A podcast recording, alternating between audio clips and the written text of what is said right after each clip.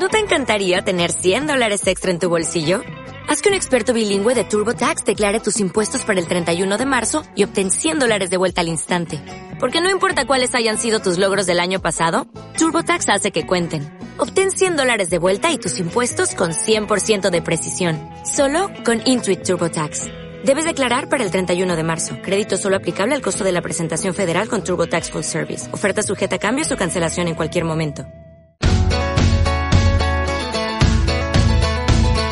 Datos y protagonistas de Wall Street.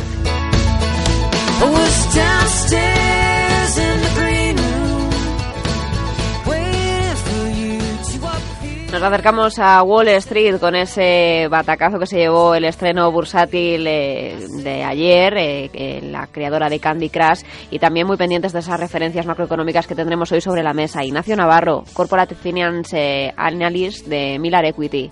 Buenos días.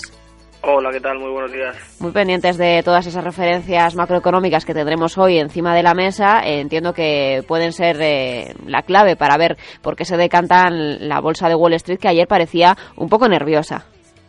Sí, la verdad que ayer fue una jornada un tanto atípica, vimos eh, un tono positivo en la mayor parte de bolsas europeas y bueno, posteriormente en las bolsas americanas, tras una elevada volatilidad, eh, se tiñeron de rojo los principales selectivos. Y como bien comentas en la jornada de hoy, bueno, ligeros avances eh, los que estamos observando en los futuros tanto de, sobre el Dow Jones como el S&P 500, aunque sin un elevado volumen de negociación y con muy ligeras subidas, tenemos que estar muy atentos a las importantes referencias macro que tendremos en la jornada de hoy, sobre todo a partir de la una y media con las peticiones de desempleo, el dato del del Producto Interior Bruto y las ventas de viviendas. Yo creo que, que, de nuevo parece que será una jornada similar a la de ayer, muy tranquila en unos primeros momentos, pero sí que a partir de ese, de ese mediodía, de esa publicación de los principales datos macroeconómicos, pues comenzará a haber una mayor volatilidad y entrar y una mayor entrada de capital en dichos selectivos.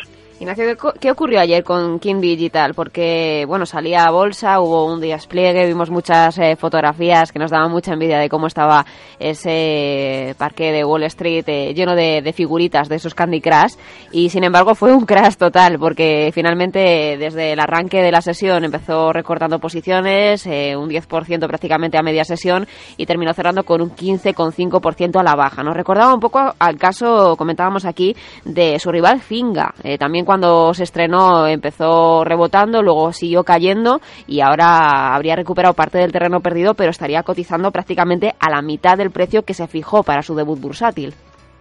Sí, es un movimiento que la verdad que hemos eh, observado en otras compañías del sector, donde se genera una gran expectación a la hora de, de, ese, de ese lanzamiento, de esa ese comienzo en cotización en los mercados y bueno, realmente los inversores en un primer momento se muestran un tanto escépticos en torno a, la compañía y vemos como, pues bueno, en este caso en la sesión de ayer fue altamente castigado. Yo creo que para el corto plazo eh, sin duda veremos eh, bueno, una elevada volatilidad y un importante movimiento dentro de, esta compañía como suele ser habitual eh, bueno, en este tipo de situaciones y, sí que a pesar de que podamos ver eh, bueno, en el corto plazo mayores recortes, eh, consecuencia de los movimientos especulativos, y que en el medio largo plazo pues tenderá a suceder algo similar al caso que has, que has comentado y que pueda recuperar algo del terreno perdido podría recuperar parte del terreno perdido. Estaremos pendientes hoy a, a, cómo lo hace en bolsa y también estuvimos muy pendientes de esa, bueno, no sé, han señalado como cinco ovejas negras ¿no? en la banca de Estados Unidos y se incluye a Citigroup y a Santander. Eso afectaría también a sus planes de dividendos y recompra de acciones, mm, principalmente de, esas, de esos cinco grandes bancos de Estados Unidos. ¿Qué es, ¿Qué es lo que sucedió, Ignacio, para que nosotros lo entendamos? Sí, parece que, que, bueno, en este caso lo que lo que sucedió es que por parte de la Fed una rechaza al plan que tenía en, en lo relativo a, a, dividendos y a la recompra de acciones eh, cinco grandes eh, filiales de, o entidades, en este caso internacionales, y bueno, sin duda es eh, una noticia para, para estos bancos, puede que se vean afectados en el corto plazo y frena un poco esos eh, pues planes de expansión o de, de intentar ser más atractivo para los inversores americanos que tenían este, este tipo de entidades en Estados Unidos en este caso. En el caso de China, eh, comentábamos que ayer tuvimos un buen desempeño o en la jornada de esta mañana de, Japón. Eh, en China parecía también, eh, lo digo por aprovechar ese sector financiero, que, cundía también el pánico.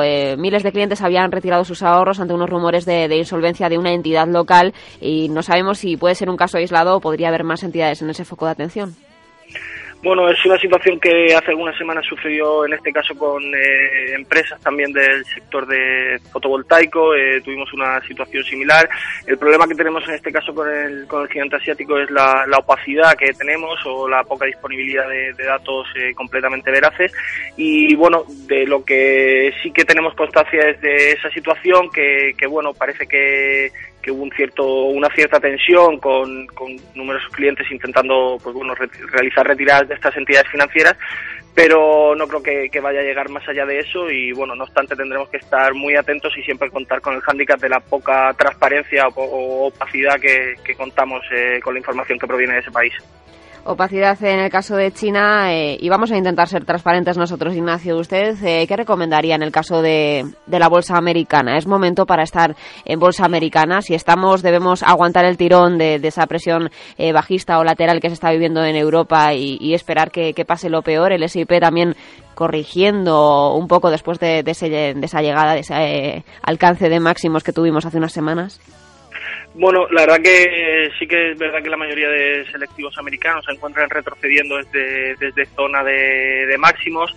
Eh, yo creo que todavía no han llegado a romper eh, bueno, zonas de, de, soportes claves en el corto plazo, por lo tanto, en caso de tener eh, posiciones alcistas, pues yo esperaría que quizá pudiéramos ver una, una ruptura de esas, de esas zonas de soporte y en tal caso, pues ya eh, asimilar la pérdida que, tengamos en las posiciones y a la hora de tomar posiciones largas pues sucedería algo similar. Quizá esperaría a estar más cerca de una zona de, soporte ya que vemos que actualmente se encuentra en un cierto rango lateral entre los últimos máximos registrados y los mínimos anteriores. Pues tenemos esas claves a vigilar. Ignacio Navarro, Corporate eh, Finance Analyst de, de Equity. Muchas gracias por estar esta mañana aquí con nosotros en Onda Inversión y le espero en otra semana. Perfecto, pues muchas gracias a vosotros, como siempre. Hasta luego.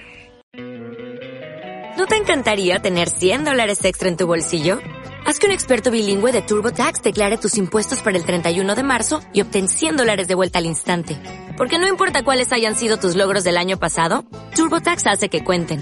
Obtén 100 dólares de vuelta y tus impuestos con 100% de precisión. Solo con Intuit TurboTax. Debes declarar para el 31 de marzo. Crédito solo aplicable al costo de la presentación federal con Turbo Tax Full Service. Oferta sujeta a cambios o cancelación en cualquier momento.